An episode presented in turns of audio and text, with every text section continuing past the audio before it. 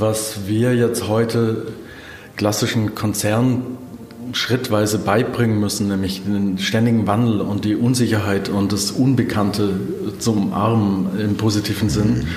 Mhm. Das hat mich eigentlich die ganzen letzten 20 Jahre begleitet. Die Frage, die wir lösen mussten und gelöst haben, ist, wie kannst du komplexe Zukunftsszenarien einsetzbar und vermittelbar machen. Und dafür haben wir die Future DNA entwickelt. Das sind die Bausteine der Szenarien, also Building Blocks, Herzlich willkommen zu Folge 23 des New Work Heroes Podcast. Mein Name ist Jörn Hendrik und als dein Host und Gastgeber möchte ich mit dir zusammen in die Welt der New Work Heroes eintauchen. Und ja, New Work Heroes, das sind Menschen, die ihren ganz eigenen Berufsweg gewählt haben und erstaunliche ähm, Erlebnisse gemacht haben, sie zu ähm, wunderbaren Projektideen, Startups, äh, Büchern, ähm, Konzepten ähm, weiterentwickelt haben. Und äh, genau äh, das ist auch der Fall bei diesen New Work Heroes, nämlich Manuel Funk. Manuel Funk ist der Gründer von Nouveau und ähm, der Gründer des Future Modelings. Und ähm, ja, Future Modelings hatten wir schon in der letzten Podcast-Folge, zumindest Back to the Future Entrepreneur.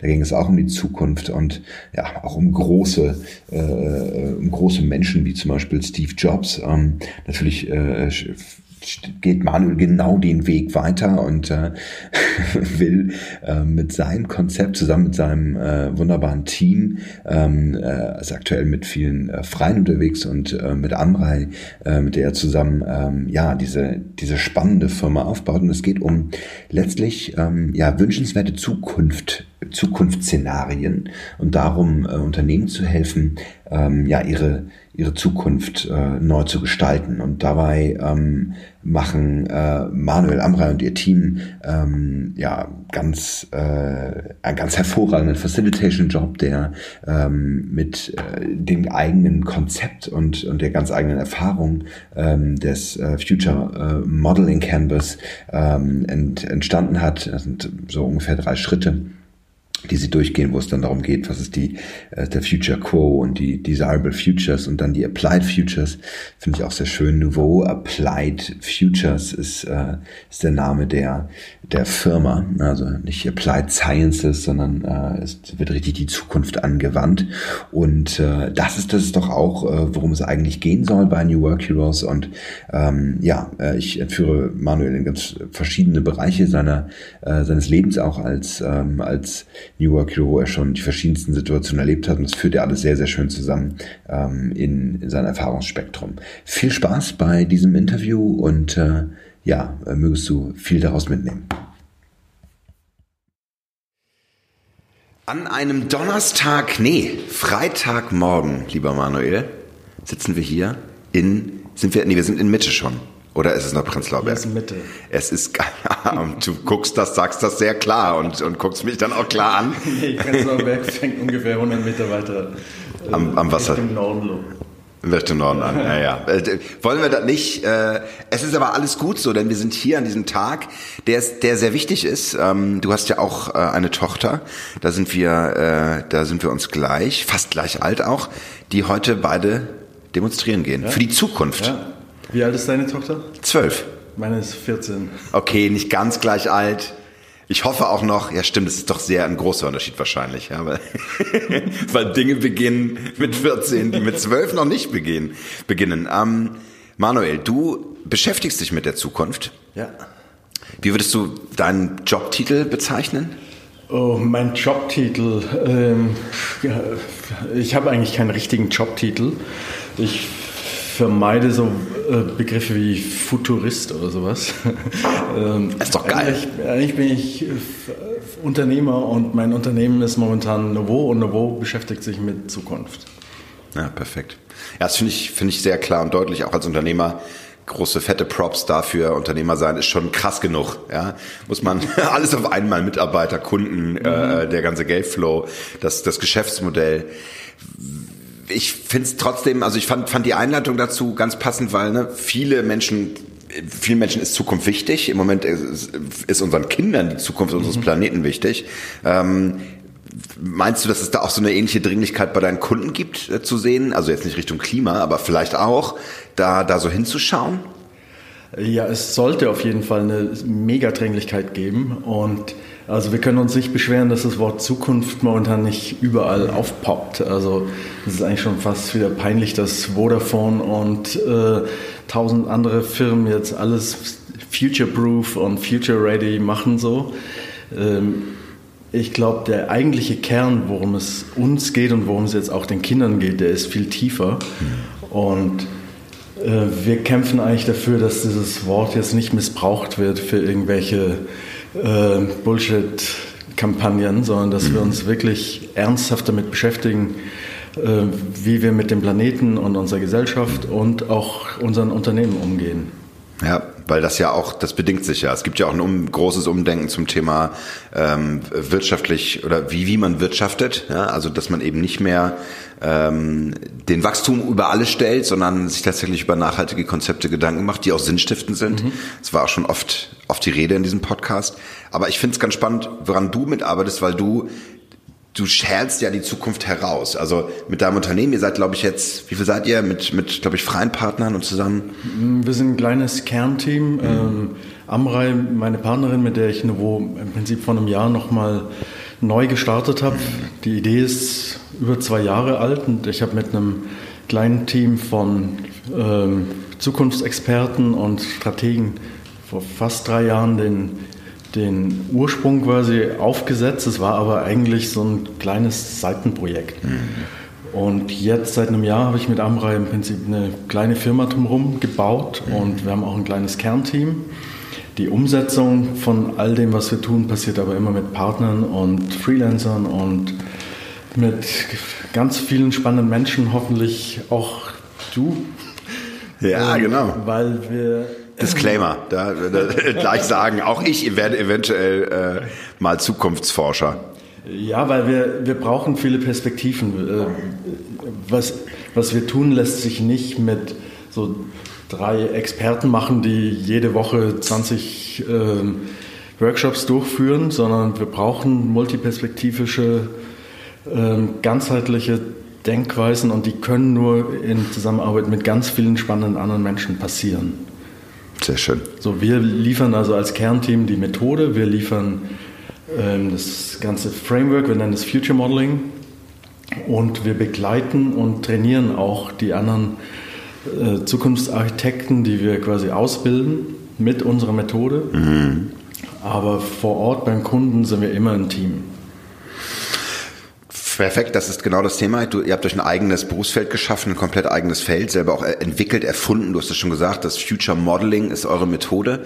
Ähm, und jetzt vielleicht was, was du nicht so oft machst, mal in die Vergangenheit zu gucken. Okay. Ähm, obwohl, naja, die, die, die Frage ist jetzt schon eine Zukunftsfrage, aber wir wollen ja die Heldenreise starten und das hat auch viel damit zu tun, ähm, wie du zu dem geworden bist, äh, der du heute bist und auch auf die Gedanken gekommen bist und Konzepte gekommen bist, die du heute hast. Vielleicht ähm, Tatsächlich eine äh, Zukunftsfrage, bevor wir zurückgehen. Was sind manchmal Zweifel, die du auch heute noch hast, die du vielleicht auch von früher kennst, die dich überkommen, wenn du daran denkst, wie es weitergeht mit deiner beruflichen Zukunft für dich und dein Team, dein Konzept?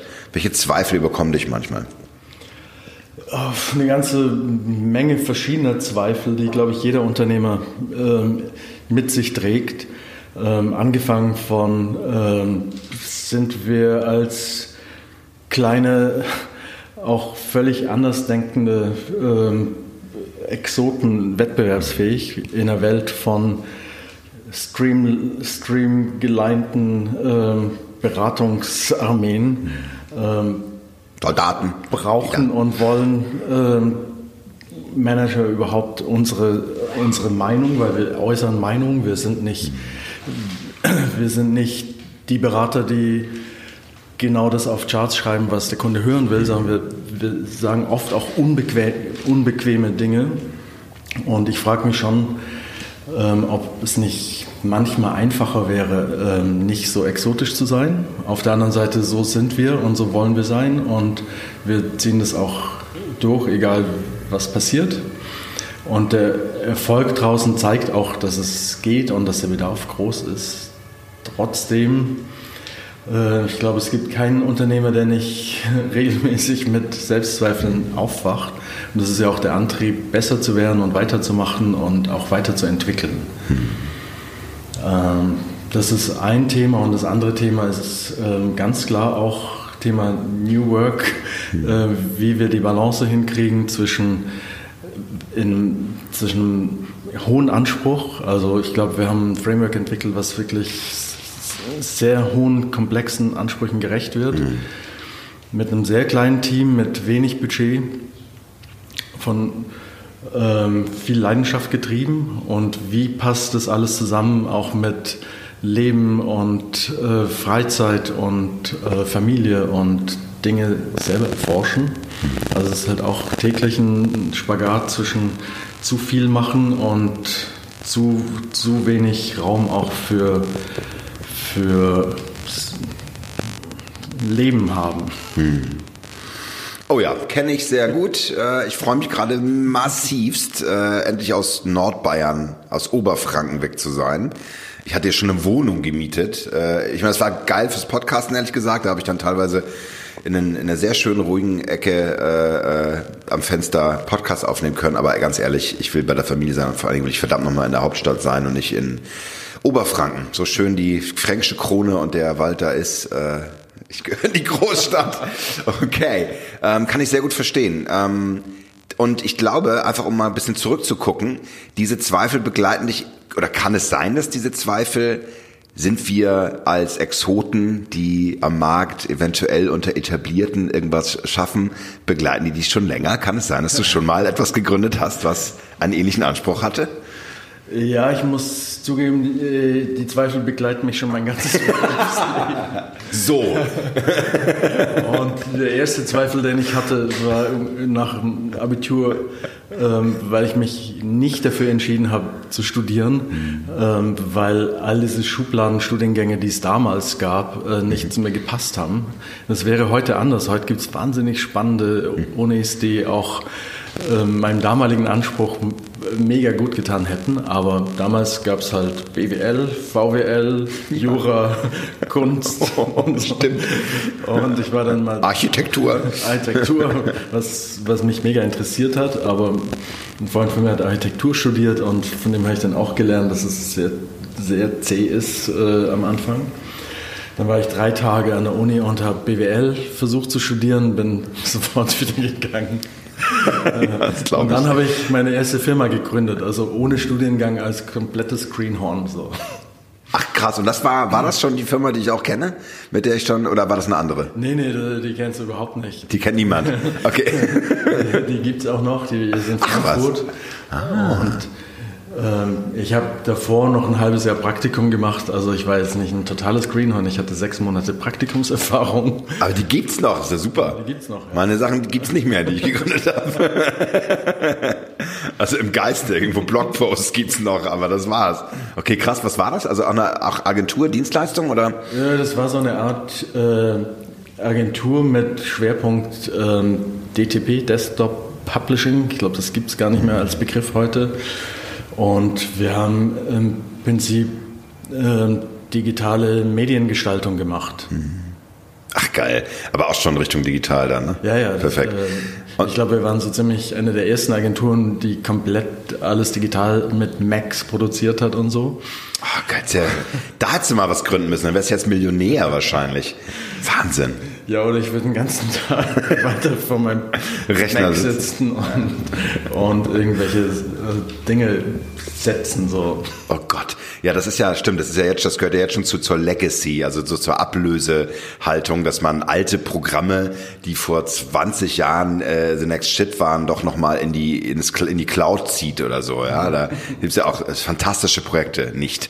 Ähm, und dann hast du nochmal gegründet, glaube ich, auch mit, mit ein paar Partnern mit dabei. In Hamburg eine, eine Agentur, die es auch heute noch gibt, Fork mhm. Unstable Media, mhm. ähm, ziemlich avantgardistische ähm, Webdesign und Kreativagentur. Ja, das war 97. Ähm, Ach geil. Und wir waren eine der ersten Agenturen, die versucht hat, äh, nicht nur Internet zu machen, sondern das Ganze auch noch schön zu gestalten.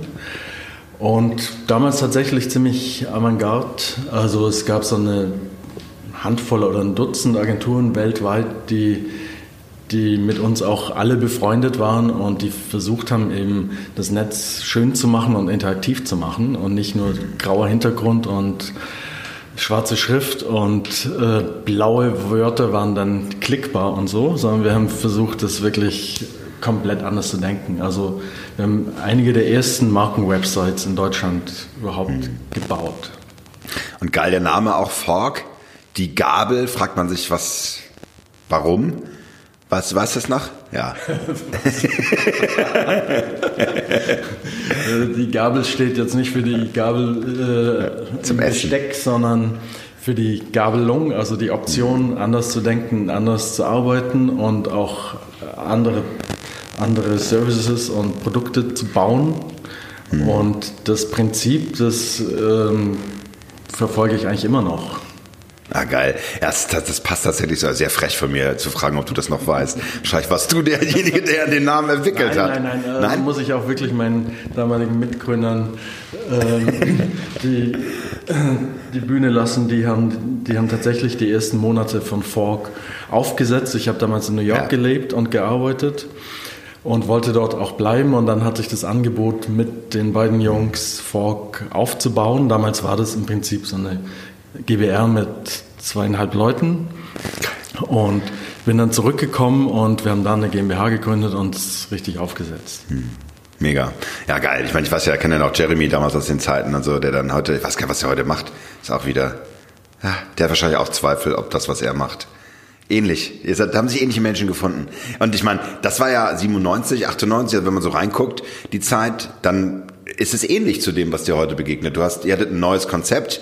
Ähm, an der Stelle ging es darum, wirklich Dinge schön zu machen im Netz. Da haben wahrscheinlich viele Kunden gesagt, ach, wisst ihr, Hauptsache, das geht bald wieder vorbei, dieses Internet.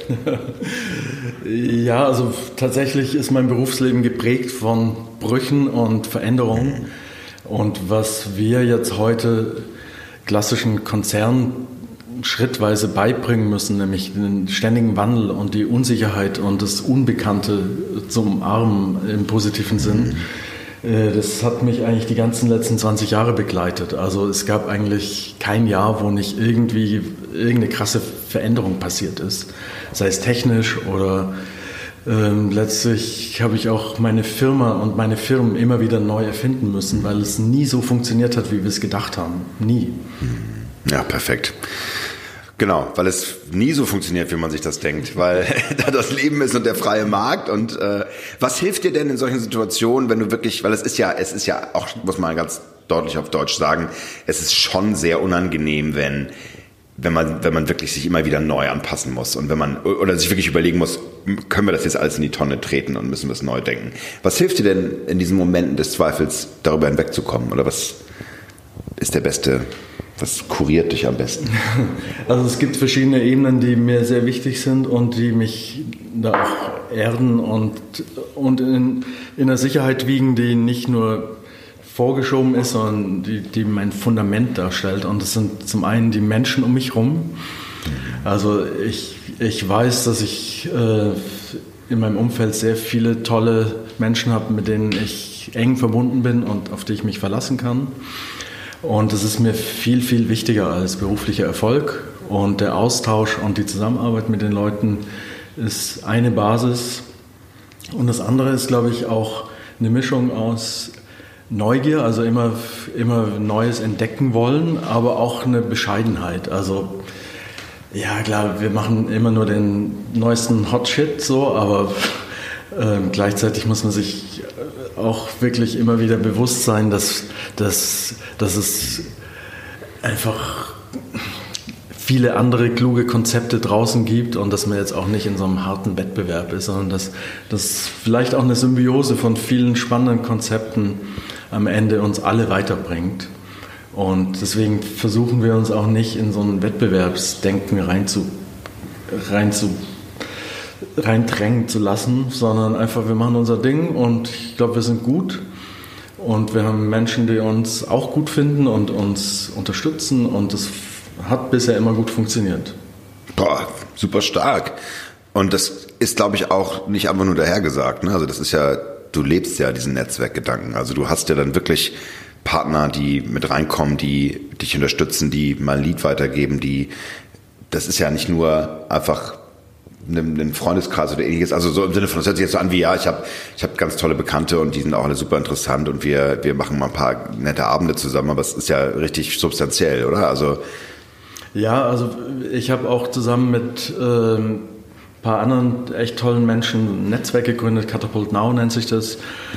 Und da haben wir uns als 15 Unternehmer zusammengeschlossen und auch ein Manifest unterzeichnet, ähm, was letztlich die Prinzipien, nachdem ich und auch die anderen schon lange Jahre gearbeitet haben, einmal festgeschrieben wurden. Nämlich Transparenz, Offenheit, Fairness, ähm, Respekt untereinander in Zusammenarbeit aber auch die gemeinsame Neugier, besser zu werden und Dinge zu erforschen und auch ähm, mal verrückte Sachen auszuprobieren, ohne jegliche Garantie, dass es funktioniert.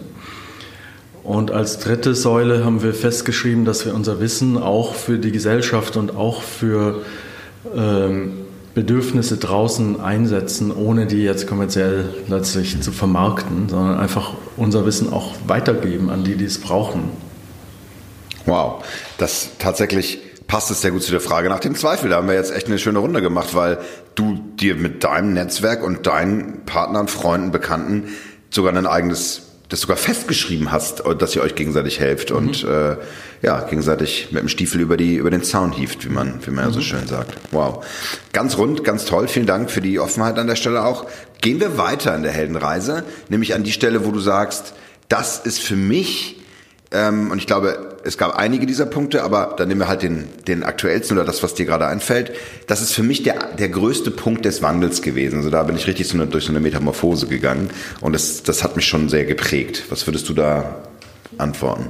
Meinst du mich persönlich genau, oder, dich, oder dich persönlich. Umfeld? Nö, das ist, vielleicht müssen wir dann darauf auch zu sprechen kommen, aber fang mal bei dir an. Äh, ich glaube, für mich der größte Bruch in, in meinem Berufsleben war tatsächlich die äh, unschöne Phase äh, am Ende meiner, meiner aktiven Mitwirkung bei Fork, wo es einen wirklich heftigen Gesellschafterstreit gab und wo über Monate hinweg im Prinzip nur über Anwälte kommuniziert wurde, weil einer der meiner Mitgesellschafter den Weg gewählt hat, ähm, per Anwalt aus der Gesellschaft auszusteigen. Und es war eine ziemlich hässliche Geschichte, aus der ich viel gelernt habe, wo ich damals aber nicht in der Lage war, irgendeinen Ausweg zu finden. Und das hat mich tatsächlich zwei, drei Jahre beschäftigt und ähm, hat letztlich auch dazu geführt, dass ich die Firma verkaufen musste, obwohl ich das nicht wollte.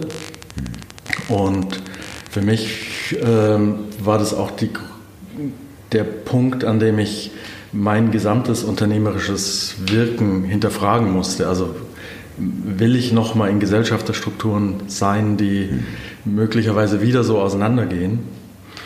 Und ich habe lange gebraucht, um über dieses Ding hinwegzukommen, habe mich dann aber entschieden, ähm, aus der Erfahrung zu lernen und, und es auch immer wieder zu wagen, ähm, mit Partnern und mit Gesellschaftern Firmen aufzubauen. Und das funktioniert auch zum Beispiel heute jetzt mit, mit Amrei super. Und ich habe auch andere Firmen mit aufgebaut, die sehr harmonische, gute Gesellschaftsstrukturen haben. Krass, ich wünschte, ich könnte das auch.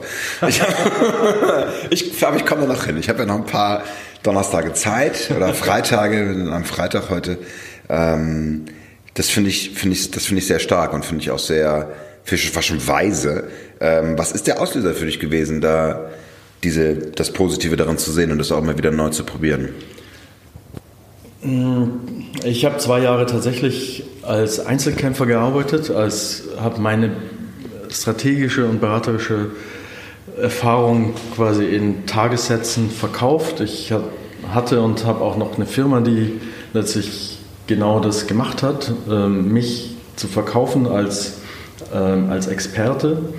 Und ich habe nach zwei Jahren festgestellt, dass ich so nicht arbeiten will. Ich will im Team arbeiten, ich will auch in Strukturen arbeiten, wo ich mal äh, mich zurücklehnen kann und jemand anderen die Bühne gebe und trotzdem geht alles weiter. Und nach den zwei Jahren habe ich mich einfach entschieden, so nicht weiterzumachen und habe trotzdem aber die Zeit gebraucht, also auch die Erfahrung mal gebraucht, zu wissen, wie es ist, ähm, mal völlig unabhängig zu sein und einfach nur ins Büro zu kommen, wenn ich Bock habe und ähm, wenn ich mich verkauft habe, dann habe ich Geld verdient und wenn ich an See gefahren bin, dann halt nicht so. Ja, klingt nach einem Traum, den sehr viele leben wollen, aber ich finde ich finde gerade so diese Idee, sich dann wieder einzulassen und auch, auch es zu probieren und immer wieder neue Strukturen aufzubauen, weil du weißt, dass du dadurch auch vielleicht mehr bewirken oder erreichen kannst oder weil du es einfach auch willst, äh, finde ich, finde ich sehr, sehr schön. Vielleicht kommen wir so ein bisschen auch darauf mal zu sprechen, was, was ihr jetzt nun entwickelt habt, wie dieses Framework aussieht ähm, und, und, und steigen da nochmal mit so einer Frage aus der Metamorphose ein. Wenn, wenn man Veränderungen in die Welt bringt, dann gibt es oft Gegenwind. Ja, man kennt ja diesen sehr schönen Satz und das ist auch etwas, was ich als Coach immer wieder erlebe mit meinen Coaches, wenn wir so eine Erkenntnis haben, wir, wir wissen, wo wir hinwollen, wir, wir erkennen unsere, unsere, unsere, unsere Karrierekräfte, wie ich ja sage, dann ist es trotzdem so, ich muss es rausbringen. Und dieser schöne Satz ist, äh, ist ja so erst, ne, äh, erst lachen sie über dich, dann äh, bekämpfen sie dich ähm, und dann, äh, dann wird es sozusagen zum Normalsten der Welt. Und ähnlich finde ich, ist es auch mit eigenen Veränderungen, die man rausbringt. Ja? Mhm. Und äh, da ist eigentlich viel schwieriger sozusagen die Kraft zu finden, dem Stand zu halten und das rauszubringen und die Energie zu finden, sich aufzuraffen, als die Idee zu entwickeln, was man denn tun will.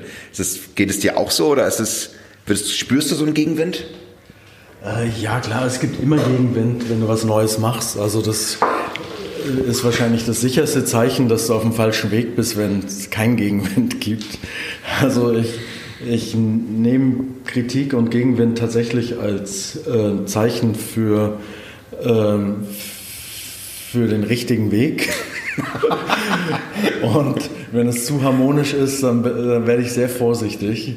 Ähm, weil wir wollen ja was anderes machen. Also äh, wenn wir jetzt einfach im Fahrtwind von all den Entwicklungen mitschwimmen und alle den Daumen hoch machen, weil wir genau den gleichen Scheiß machen wie alle anderen, äh, dann, dann äh, bist du kein Innovator. Und wir wollen ja auch unseren Kunden beibringen, anders zu denken und eben nicht den Fehler zu begehen, ähm, genau das gleiche zu machen wie Startups oder die Wettbewerber, sondern einfach einen neuen eigenen Weg zu gehen und der ist voller Gegenwind. Wahnsinn. Äh, ja, ein bisschen anstrengend auch, ne? aber da haben wir ja schon drüber geredet. ja, ist anstrengend, aber gibt auch viel Energie zurück, wenn wir merken, äh, wie groß das Potenzial in Teams und in Unternehmen ist, was unentdeckt und verborgen ist. Und manchmal stellen wir fest, selbst nach ein, zwei Tagen Zusammenarbeit wecken wir diese, diese Innovationskraft und das kindliche Imaginationsvermögen in Menschen, die das 20 Jahre, 30 Jahre einfach unterdrücken mussten, weil die Schule, die Uni, ähm, das Arbeitsumfeld wollte nicht, dass diese Menschen ihr kreatives Potenzial aus, aus der Schublade holen. Ne? Und dann arbeiten wir mit denen zwei Tage und ermutigen sie, ihr, ihr Potenzial wiederzufinden, was jedes Kind mit sich trägt. Und dann freuen die sich wahnsinnig, weil es ist irgendwie wunderschön zu sehen, was, was dann auch in so einer Teamkonstellation entstehen kann. Und es gibt uns dann die Energie zurück, die, die tatsächlich aufgewendet werden muss, um die Menschen und vor allem etablierte Unternehmen, die vielleicht auch strukturell gar nicht dafür aufgesetzt sind, Querdenker zu integrieren, ähm, dahin zu bringen, uns überhaupt zu vertrauen. Wow. Sehr schöner Einstieg. Und ich hatte schon gesagt, ich würde gerne mehr darüber wissen, auch sicherlich meine Hörerinnen und Hörer. Ich habe hier gerade das Future Modeling Workbook. Ich blätter hier durch, gerade vor mir liegen. Und ähm, ja, es ist ein richtig schöner, ähm, auch ein richtig schönes Arbeitsbuch. Und es gibt ganz, ganz viele verschiedene Faktoren, wie ihr hier anscheinend rangeht. Was, was ist Future Modeling? Future Modeling ist ein strukturiertes Denkmodell, was Teams, egal wo sie herkommen, wie groß sie sind, ähm, ermöglicht, über Zukünfte nachzudenken und diese Erkenntnisse auch anzuwenden. Das ist ganz wichtig. Unsere Firma heißt Novo Applied Futures, ähm, weil Zukunftsinstitute und Foresight Companies gibt es jede Menge. Wir haben aber festgestellt, dass viele dieser Zukunftsszenarien auf PowerPoint-Folien oder schönen Videos ähm, stehen bleiben und nicht in die Anwendung kommen. Das heißt, unser Modell ähm, ist eine strategische Zukunftsreise ins Jahr 2030, ähm, strukturiert neun Schritte, die immer gleich sind, drei Phasen, die immer gleich sind ähm, und eine ganze Reihe an Annahmen und, und Prinzipien, die wir immer gleich anwenden. Und dann am Ende der Reise gehen wir zurück ins Jahr 2019 und haben den ganzen Tag in der Regel ähm, nur die Frage im Raum, was machen wir mit diesen Erkenntnissen aus der Zukunft im Hier und Jetzt. Und das Vehikel, was wir nutzen, äh, nennen wir Future DNA, weil die Szenarien, die wir entwickeln, teilweise auch mit Prototypen und äh, in ganz vielen kleinen Arbeitsschritten, die wir zu einem systemischen gesamten Bild formen, diese Szenarien sind so komplex, dass sie sich nicht einfach transportieren lassen. Du kannst nicht ein komplexes Denkmodell, was einen ganzen Tag oder vielleicht über mehrere Tage hinweg entstanden ist, in so einem Elevator-Pitch deinem Chef erzählen, weil es einfach äh, in dieser Kurzform profan klingt. Ne? Das heißt, die Frage, die wir lösen mussten und gelöst haben, ist, wie kannst du komplexe Zukunftsszenarien einsetzbar und vermittelbar machen. Und dafür haben wir die Future DNA entwickelt. Das sind die Bausteine der Szenarien, also Building Blocks, die wir nach einem ähm, ganz konkreten ähm, Prozess letztlich aus den Szenarien rausziehen und bewerten und die dann im Hier und Jetzt wieder die, die Grundlage äh, für zukunftsfähige Produkte und Services bilden. Wow. Großartig, weil das ist ja genau der Punkt, der, der immer wieder schwerfällt. Ich kenne das ja selber aus äh, Transitionsprojekten. Dann sagt das Management, was habt ihr denn nun gemacht mit den, weiß ich nicht, 10, 20, 100.000, die ich da reingesteckt oder die Millionen? Und das ist sozusagen eine Übersetzung, oder? Also ihr übersetzt das, äh, das, das, das Erarbeitete mhm. und habt da eine Sprache für entwickelt. Ja.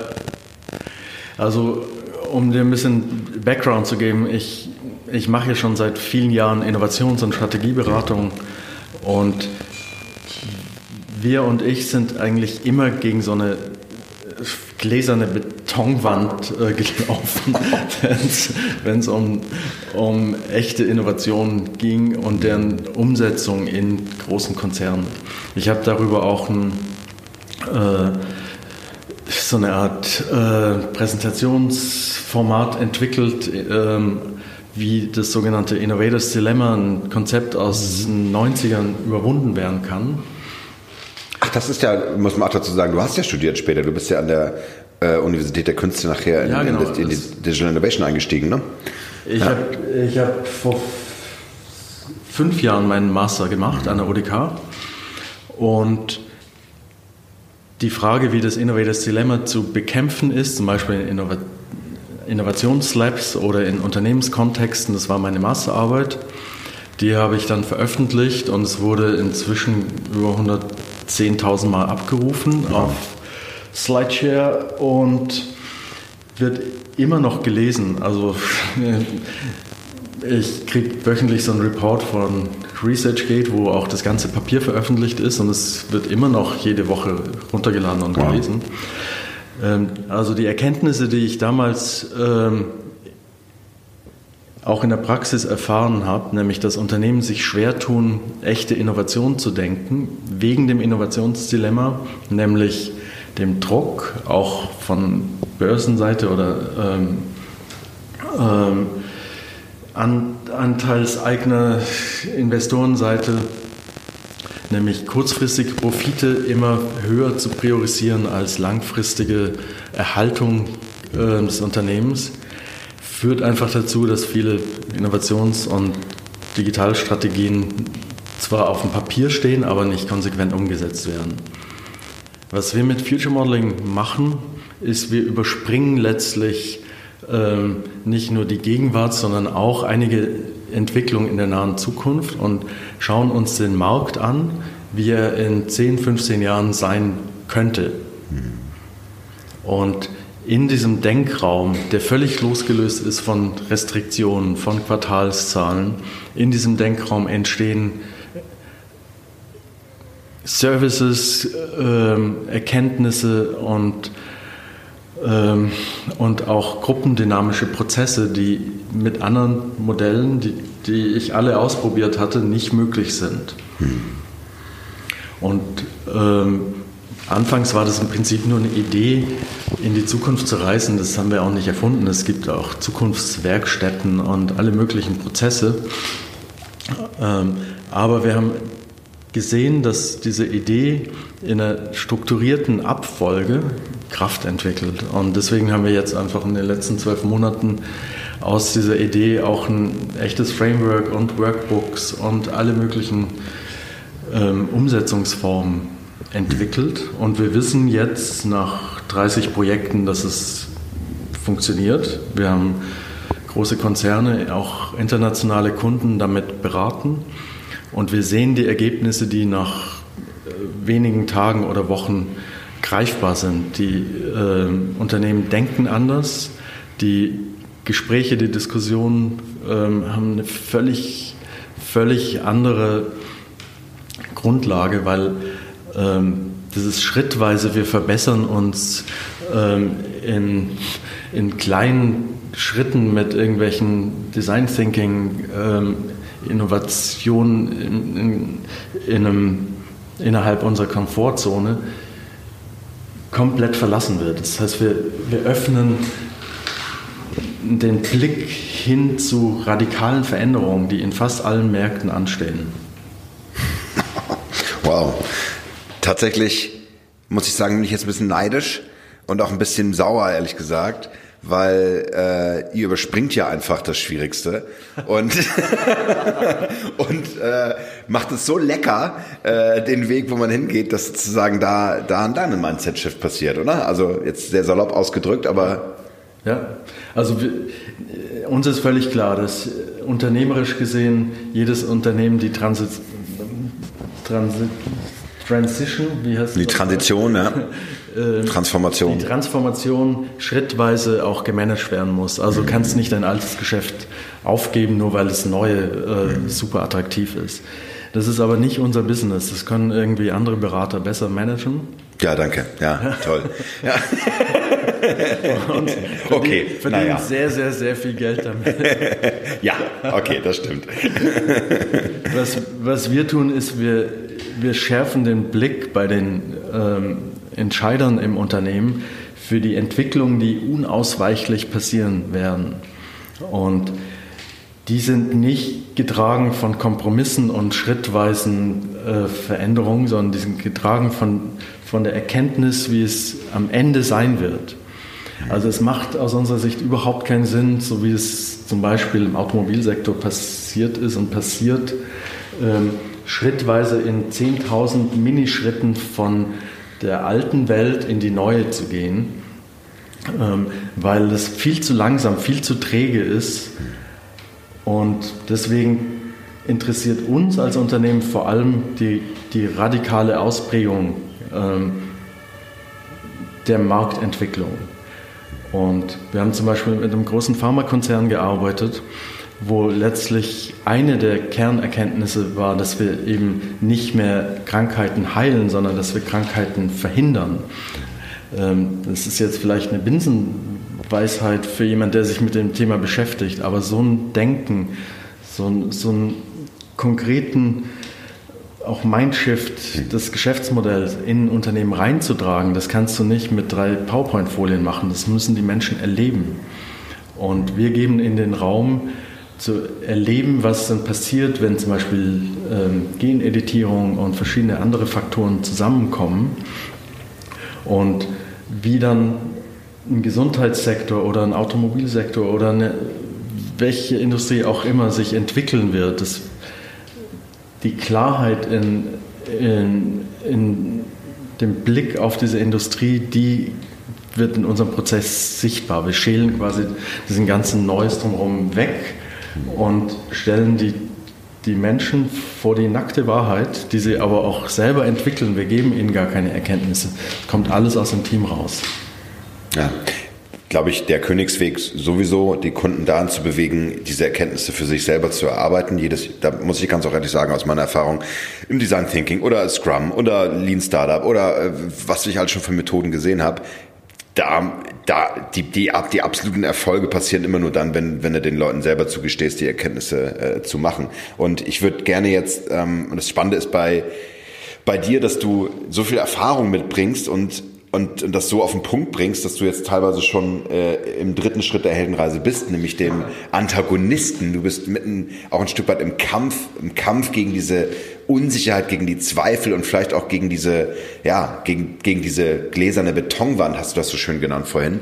Ähm, Finde ich ein sehr schönes Bild, sehr brutal, aber sehr klar. Und stellen wir uns jetzt mal vor, bleiben wir euch bei diesem Pharmakonzern, ähm, die nicht Krankheiten ähm, die nicht Krankheiten bekämpfen, sondern verhindern sollen, äh, wir gehen da rein und sagen, lassen Sie erarbeiten, dass sich im Grunde genommen das gesamte Unternehmen verändern muss, dass sie keine kleinen Pulverpillen-Pressmaschinen mehr brauchen, mit, äh, die sie auf der ganzen Welt stehen haben, mit irgendwie zigtausend Mitarbeitern, sondern dass sie Labore brauchen, in denen sie komplett andere Forschung machen und auch komplett ihre Mitarbeiter umentwickeln müssen. Und da gibt's natürlich dann schon, glaube ich, wenn das auch dann durchsickert und wenn, wenn diese Klarheit dann auch Sprachrohr kriegt, glaube ich, kommt ganz schnell so eine Art Endgegner, ja, äh, der sagt, nee, Moment. Und dann wird das, glaube ich, keine gläserne Betonwand, sondern dann merkst du schon so ein bisschen, das kommt so ein bisschen Feuer auch hoch. Mhm. Ich meine, das, das erlebst du doch sicherlich, erlebt ihr ja sicherlich auch. Und, oder wie geht ihr damit um, wenn, wenn solche Gegenwehr kommt? Ja, die Gegenwehr zuallererst ist in den Köpfen äh, von jedem Menschen äh, implantiert. Unser Gehirn kann gar nicht exponentiell denken. So, jetzt haben wir aber Entwicklungen, die sich exponentiell weiterentwickeln. Und wir haben Veränderungen wie äh, Klima- und gesellschaftspolitische Themen, die so brennend und auch so grundlegend äh, auch Wirtschaft wirtschaftliche Geschäftsmodelle ver verändern und beeinflussen werden, dass unser Gehirn einfach an irgendeinem Punkt sagt, äh, stopp, du kannst nicht mal, äh, ich mache einfach lieber so weiter wie bisher, weil es ist bequemer für mich.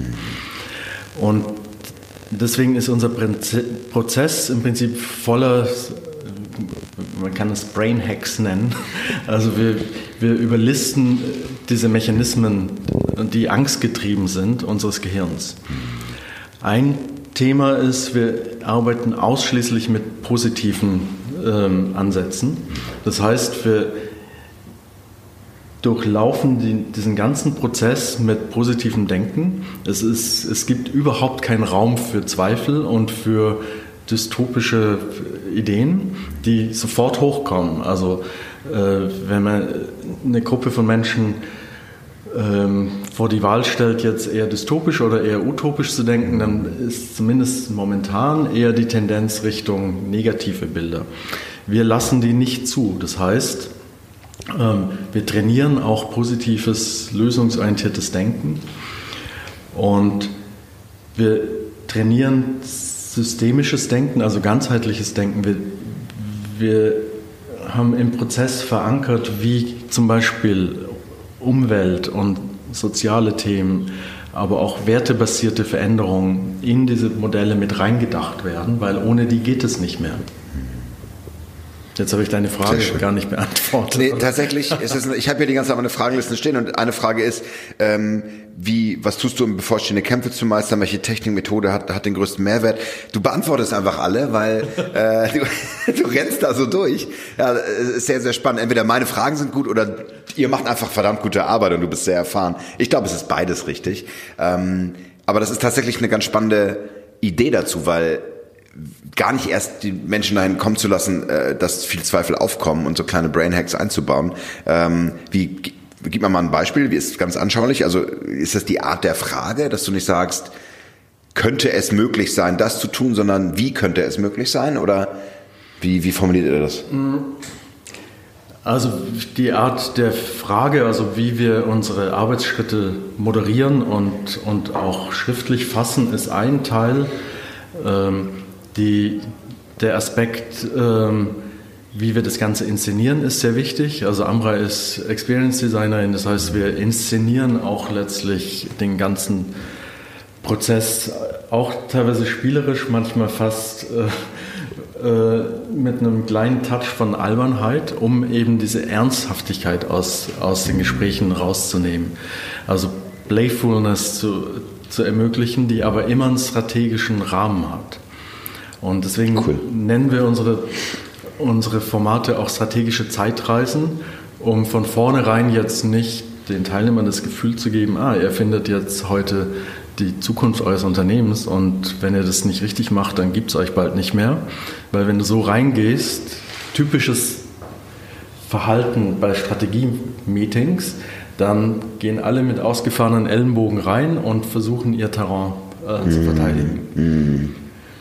Wir laden die zu einer, äh, zu einer strategischen Zeitreise ein und lassen sie Pillen schlucken und in, in Zeitkapseln in die Zukunft reisen und irgendwie, an irgendeinem Punkt denken die so, naja, ist halt, ist halt irgendwie nur so ein, so ein Quatsch hier. Hey, wir sind jetzt die Leute aus Berlin, müssen jetzt Pillen nehmen und äh, die Zukunft reisen. Okay. Äh, das ist aber von uns sehr bewusst so inszeniert um letztlich dem Prozess Leichtigkeit zu geben. Und nur in einer sicheren, leichten Umgebung können wir unser kindliches ähm, Kreativvermögen aufwecken. Und wenn wir das aufgeweckt haben, dann filetieren wir die ganzen Schritte in ganz viele kleine Schritte, dass man auch erst ganz am Schluss merkt, dass die Teilnehmer in der Gruppe über die letzten Stunden oder Tage die Zukunft von ihren, ihrer ganzen Industrie neu definiert haben. Und zwar relativ angstfrei. Die sind dann mega begeistert von dem, was sie entwickelt haben. Und ganz zum Schluss fragen wir dann, übrigens, wo ist denn euer jetziges Unternehmen in diesem Bild? Und dann kommt der Moment der Wahrheit oder der Erkenntnis und dann merken sie, hm, wir passen da irgendwie gar nicht rein.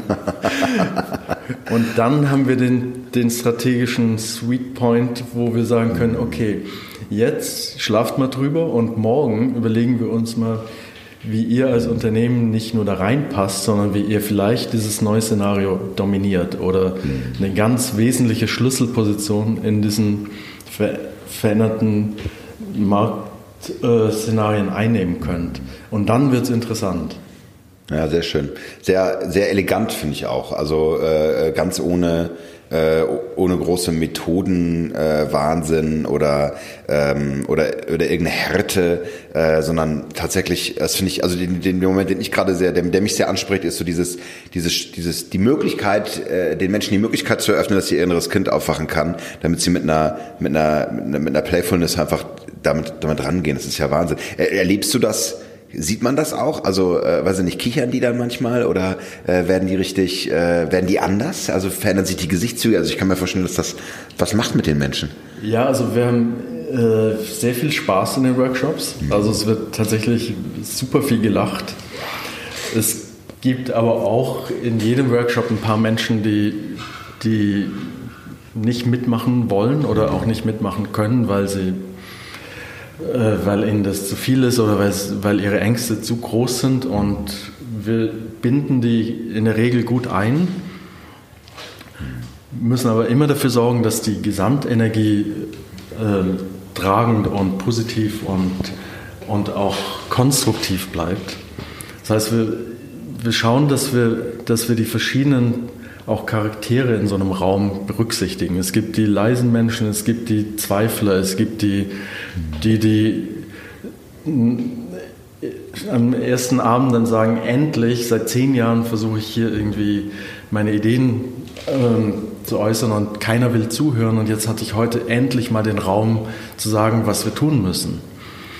Und gleichzeitig haben wir dann auch manchmal einen Anwalt oder einen Finanzmenschen im Raum und es ist wichtig, alle Aspekte zu berücksichtigen, auch jeden ernst zu nehmen. Sehr schön. Genau, weil es nämlich mit diesen Menschen auch weitergeht und weitergehen muss. Und ähm, diese, diese Gemeinsamkeit, in der diese Zukunft dann ja auch einen Raum findet, ist, glaube ich, auch ein ganz wesentlicher Schritt, damit, damit sie sich gegenseitig unterstützen, das auch äh, daran festzuhalten wahrscheinlich. Ne? Und ja, es ist, äh, es ist uns super wichtig, dass wir nicht nach dem Workshop ähm, ein abruptes Ende von den Erkenntnissen erfahren, was mhm. in, in vielen Prozessen der Fall ist. Mhm. Äh, wir haben verschiedene Mechanismen, wie wir die Erkenntnisse und auch die Erlebnisse ins Unternehmen reintragen. Und zum Beispiel bekommt auch jeder Teilnehmer diese Future DNA in, in einem Reagenzglas mit als Artefakt und wir versuchen halt es so gut wie möglich in das normale Leben zu integrieren. Und in der Regel kommen wir mit 50 bis 100 konkreten Ideen aus dem Workshop raus, die innerhalb von zwölf Monaten realisiert werden könnten oder aus Sicht der Teilnehmer realisiert werden müssen. Und das ist interessant, weil würdest du die Frage ganz zu Anfang stellen, dann würdest du vielleicht ähm, ein paar dieser Ideen auch wiederfinden, aber du bist sehr gefangen im Hier und Jetzt. Und was wir erleben ist, dass wir am Ende un unserer Future Modeling Zeitreise Ideen haben, die wirklich tief ins Unternehmen reingehen und die gleichzeitig auch den den Support von den Entscheidern im Raum kriegen. Und aus diesen 50 bis 100 Action-Vorschlägen äh, haben wir dann fünf bis zehn, die mit roten Punkten ein Commitment der Teilnehmer und auch des anwesenden Top-Managements bekommen. Und dann nehmen wir nochmal die Contributions, also die, äh, die Beiträge der einzelnen Teilnehmer auf Video auf und halten die quasi fest, oh, wow. um mhm. in ein paar Monaten später nochmal drauf zu gucken und zu sehen. Und sie auf YouTube zu veröffentlichen und dann einfach Nein, mal zu sagen, hey, nee, jetzt hat die Welt gesehen, jetzt müsst ihr das auch machen. nee, das ist alles, äh, Vertraulichkeit ist, ist ja, sehr, sehr wichtig. Ja, wir, wir, sind sehr nahe an strategischen Themen dran, das heißt, wir würden nie über solche Themen auch öffentlich reden. Außer ein Podcast, die. Nein, nein das ist ja nur. nein, nein, auf gar keinen Fall. Niemand hört diesen Podcast. Nein, es wird immer mehr. So, ähm, reden wir, finde ich, finde ich mega spannend und ich glaube, ähm, also auch, auch viel, viel Erfolg für die Arbeit und ich bin super interessiert daran, mal meine Finger mit reinzukriegen und, äh, und äh, vielleicht gebe ich ja auch einfach alles auf, was ich mache und sag, wir machen das jetzt zusammen. Ja, ja. ich ich mach, ich bin bei Nouveau mit dabei. Ich höre einfach mit, habe ich eben so einen Impuls gehabt. Ich so stimmt. Diese blöde Solopreneur-Idee ist eigentlich sowieso Quatsch. Ja, Solopreneur gibt's eigentlich nicht. Man, wir arbeiten immer zusammen. Äh, ich arbeite jetzt einfach mit Manu und Amrei und ähm, ja, ja. du wärst ein super Zukunftsarchitekt. Übrigens haben wir äh, ab nächstem Jahr auch eine Ausbildung. Das Schön. heißt, wir wir trainieren, wir nennen das Future Modeling Architects. Wir, wir trainieren unser Denkmodell und unseren Prozess an interessierte Unternehmen und auch Coaches und Berater, weil wir wollen und wir uns wünschen, dass Future Modeling ein Standardprozess wird. Natürlich ein hoher Anspruch, aber ich glaube, das Zeug dazu ist da und der Bedarf ist, ist definitiv da. Und da wir zumindest nach unserem Wissen momentan den einzig wirklich durchdachten, strukturierten Prozess anbieten, wollen wir den jetzt auch raustragen. Sehr schön. Ja, viel Erfolg dabei. Das ist ein ganz, ganz wunderschöner Schritt, wenn, wenn, wenn das eine Community bekommt und wenn, wenn du dann sozusagen deine, die, das, die FMA Alumni äh, Treffen machst. Äh, das ist, äh, ist ja ganz hervorragend. Wir haben ja auch schon mal eine, eine, eine ganz tolle Interviewpartnerin hier mit gehabt, die Marion auch eine gute Freundin von dir ist, von uns. Mhm. Wir gehen ja gleich gemeinsam bei den Entrepreneurs for Future, gehen wir ja demonstrieren, ähm, die das ja auch sehr gut machen mit der Community.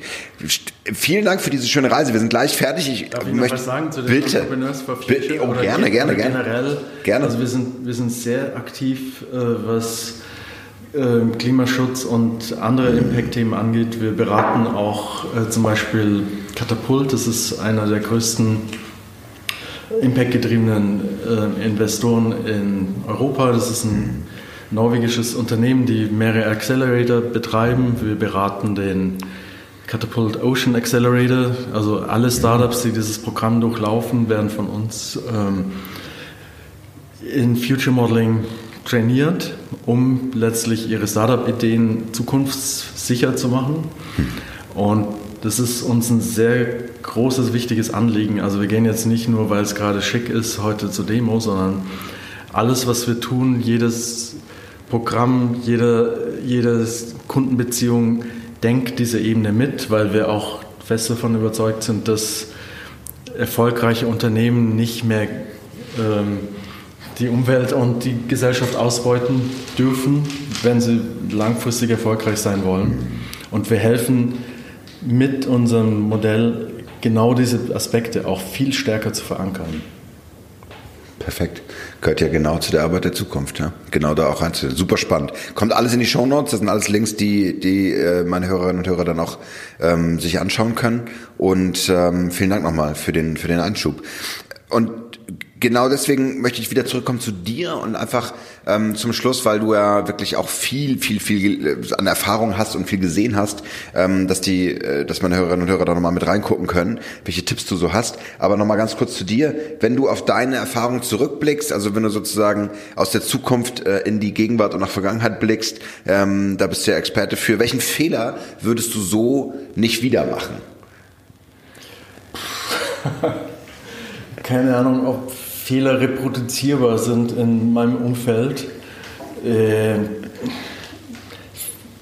ich habe wahnsinnig viele Fehler gemacht und mache die auch immer noch gerne und oft und immer wieder. Aber ich such dir einen aus. Welchen würdest du so nicht wieder machen und warum? Jetzt erlebst du mich heute das erste Mal sprachlos. Keine Ahnung. Also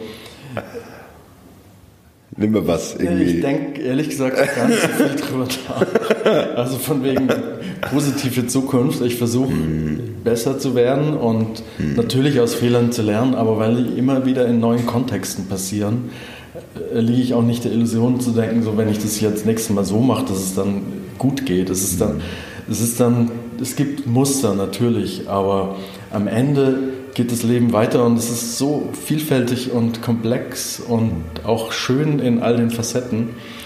Ähm, wenn man jetzt versucht, es in so Schubladen zu packen, das mag ich auch in manchen Büchern nicht, so äh, glücklich in, in fünf Schritten ja, ja. So, oder äh, fail fast, äh, völliger Unsinn aus meiner Sicht. Niemand sollte schnell scheitern.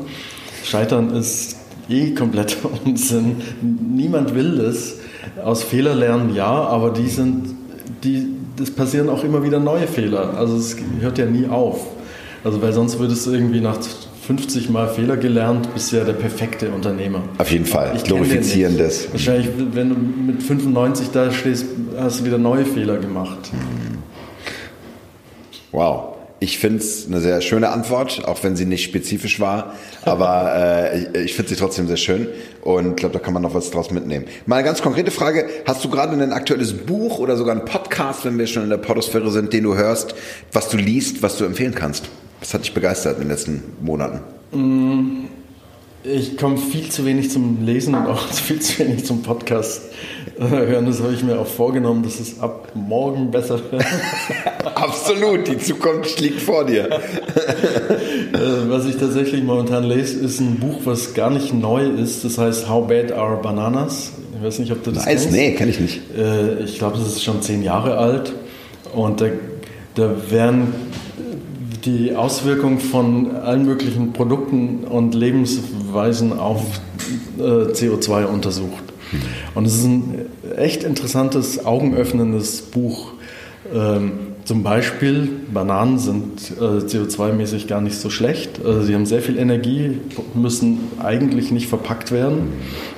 Und der Transport von Costa Rica hierher ist weniger schlimm als so ein äh, Ökomüsli, was irgendwie in, in Spanien produziert wird und wo alle möglichen 30 verschiedene Zutaten angeliefert werden müssen. So, und mhm. dieses Buch, ein sehr einfaches, schönes Handbuch, zehn Jahre alt, aber fast alle äh, Faktoren gibt es noch, außer Fernsehen. Also damals wurde noch untersucht, wie, wie klimaschädlich Fernsehen ist. Äh, das können wir jetzt mit Netflix und so natürlich nicht mehr vergleichen. Sehr viel schädlicher übrigens. Sehr viel äh, schädlicher. Ist der Hammer, wie viel das Streaming. Tausendmal schädlicher als normales Fernsehen.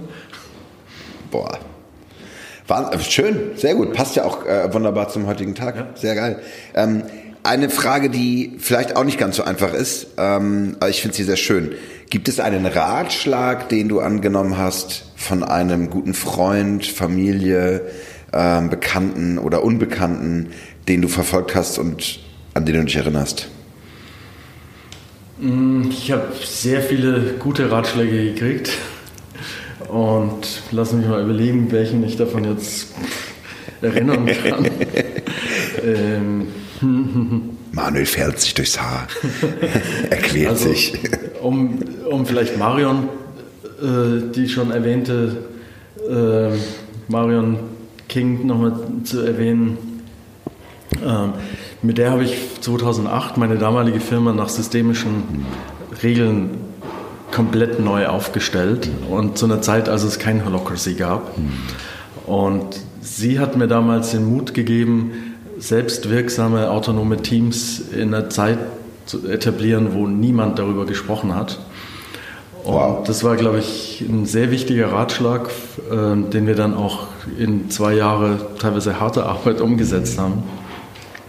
Und der auch heute noch mein unternehmerisches Denken beeinflusst, weil ich ist jetzt in der heutigen Zeit nichts Neues mehr, aber die, die Idee von, ähm, von wirksamen und autonomen Mitarbeitern und Teams ähm, ist in all unseren Netzwerkgedanken sehr tief verankert.